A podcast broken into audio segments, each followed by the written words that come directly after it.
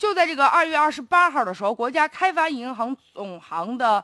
办公楼门前有一个红色的九龙牌坊被拆掉了。现在呢，相关部门的工作人员就回应了，说是根据呢中央第五巡视组反馈意见以及长安街沿街的景观、照明等等要求，该机构就对这个办公楼门前的牌楼啊就进行了整改了。确实，你到那儿去一看，就感觉他们这银行门口的那个仿古的牌坊吧，感觉其实挺好看的。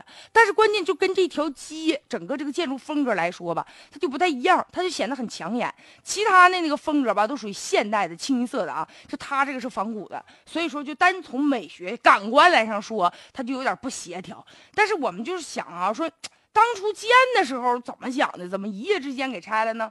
而且这个九龙牌坊就是啥意思？因为它放在国开行这样一个带有行政职能的一个。呃，机构门前确实是不合适。九龙啊，在中国的这个传统文化当中是有特定的含义的。九龙嘛，它呢既是这个至高权力这种象征，有的时候，你比如说咱中国啊，古代中国就有这个九龙治水的传说吧。所以说，你就可以知道这个九龙，它在大家的印象当中哈，就是一种至尊。所以说，这个国开行你也不是水利部门是吧？你跟治水也没啥关系。九龙治水嘛，你这这放这干嘛呢是吧？就当初决定放这个的领导，可能他难道你说你不知道这个道理？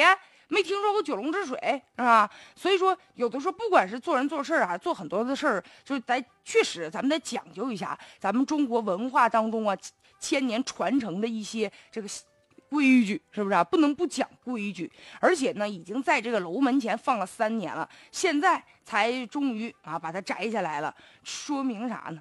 说明当初做决定的时候是不是有点没想好啊？